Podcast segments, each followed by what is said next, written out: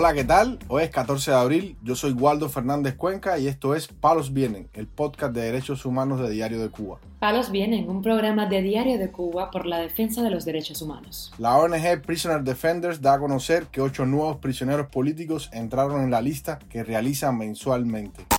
Después de 12 días, el prisionero político Dixon Gainza Moré abandona huelga de hambre. Las presas políticas cubanas padecen duras condiciones en las prisiones. El Ministerio del Interior cita a una menor de edad porque su madre, la opositora Marisol Peña Coas, se niega a que su hija sea adoctrinada. Lo más relevante del día relacionado con los derechos humanos en Palos Vientos. Comenzamos informando que la lista de prisioneros políticos de Cuba se mantuvo en el mes de marzo en 1066, tras el ingreso en la cárcel de ocho nuevos casos y la salida de similar cantidad por cumplimiento íntegro de la sanción impuesta, dijo en su más reciente informe la organización Prisoners Defenders. Javier Larrondo, directivo de esta ONG, destaca que es importante destacar las torturas, hostigamiento, amenazas y vigilancia constante y generalizada que sufren sus familias por el mero hecho de defender su inocencia y liberación. Larrondo señala además que se mantienen en la lista 33 menores encarcelados y 17 de ellos es por el delito de sedición. Con cuatro nuevas mujeres en nuestra lista este mes, crece de nuevo el número de mujeres prisioneras, hasta las 120. También destacamos que si el régimen le indica a las delegaciones diplomáticas que ha eliminado la predelictiva de su código penal, ¿por qué no libera a los más de 11.000 condenados por esta ya supuestamente inexistente sanción en el código penal? La razón es sencilla, pues la predelictiva se mantiene en las medidas de control de la población, aplicándose gracias al nuevo artículo 434.1 y 189.3 del nuevo Código Penal. Es por ello que no libera el régimen a los más de 11.000 condenados y es por ello que nuevos condenados por esta causa entran en prisión actualmente y cada mes. Además de estas denuncias, Prisoner Defender dijo haber enviado 10 informes sobre estos temas al grupo de trabajo del examen periódico universal de las Naciones Unidas. El gobierno de Cuba será evaluado en el Consejo de Derechos Humanos con sede en Ginebra, Suiza. Las secciones de este examen están previstas para noviembre. Como bien sabemos, el último examen periódico universal ocurrió en el año 2018 y varios países, sobre todo naciones democráticas, le hicieron muchísimas recomendaciones en cuanto a, temas de libertades civiles y políticas al gobierno cubano. Por otro lado, informamos que el preso político Dixon Gainza Moré abandonó este miércoles en la mañana la huelga de hambre que realizaba. Supo Radio Martí por fuentes familiares del activista, que está encarcelado en el penal de máxima seguridad de Kilo 8 en la provincia de Camagüey. Escuchemos el audio en que la hermana de Gaín Zamoré explica por qué este prisionero político ha abandonado la huelga de hambre. Ayer, en el horario de la mañana, él llamó, se desplantó y en vez de que le lleváramos algo para alimentarse, que había abandonado, que él sabía los riesgos, o sea, ya se sentía muy mal de salud, fueron 12 días son muchos riesgos y al final está confinado. Yo fui al penal ayer, un capitán me atendió me dijo que él estaba bien, que él se estaba alimentando. Fui hasta allá y le dejé el alimento, un aseo, pero más nada. Verlo no lo he visto. No sabemos qué medida van a tomar con él, esas partes sí no las sabemos, tenemos que esperar. Al final él lo hace en forma de protesta, no le gusta la injusticia ni nada, y mucho menos con él, todo eso lo comprende, pero imagínate su vida y al final esas cosas con el tiempo le van a traer grandes problemas para su salud. El opositor inició la huelga de hambre el primero de abril y su principal petición era que le otorgaran la libertad condicional, ya que necesita ayudar a sus abuelos que están muy mayores.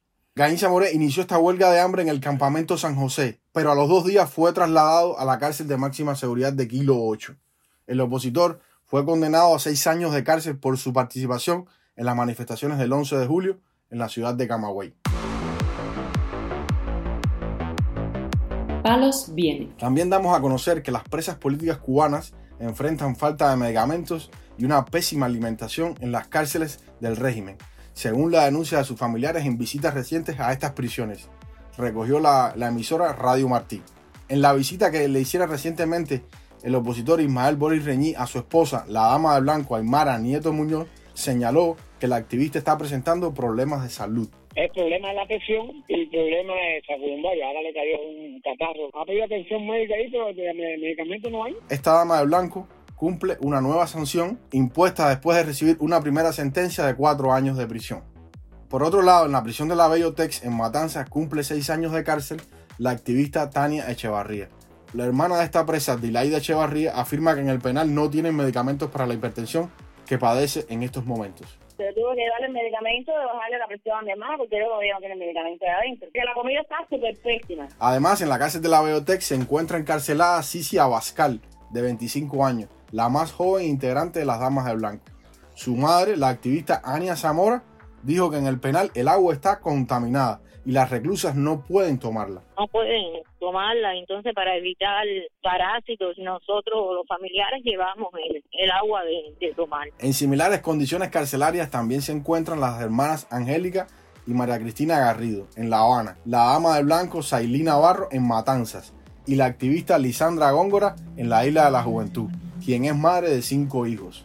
Góngora fue trasladada recientemente a esta prisión en la Isla de la Juventud como un método de castigo por las denuncias que ha realizado y ahora a los familiares les es muy difícil visitarla debido a los problemas con el transporte que existen en Cuba. Por último, informamos que la hija de 7 años de la activista Marisol Peña Cobas fue citada este jueves para un interrogatorio por parte de la Oficina de Atención a Menores en la provincia de Camagüey. Denunció esta opositora en su perfil de Facebook.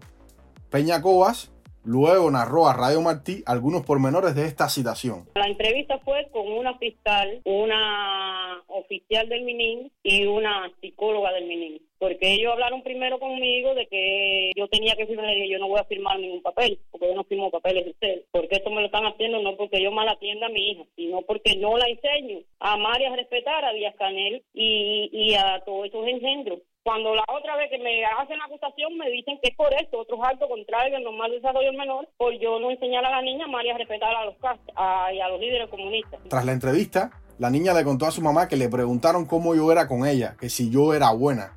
También le preguntaron cómo se llama su papá. Y finalmente, si ella sabía quién era Díaz Canel. Y ella les dijo que sí, que lo conocía por el televisor narró Peña Cobas. La entrevista como tal era para la niña. Ellas no quisieron hablar conmigo porque yo les fui clara, les dije, yo sé que yo estoy aquí por mis ideales, pero me van a tener que fusilar porque yo a mi hija no la voy a enseñar nunca a amar y a respetar a líderes comunistas. Mi hija solamente tiene que amar y respetar a Dios, a su familia, que es bueno con él y a la libertad sobre todo. Peña Cobas lleva años en la oposición cubana y ha sido golpeada y también víctima de un constante hostigamiento. En más de una ocasión, la policía política le ha dicho que debe abandonar el país, con amenazas de que puede ir a prisión.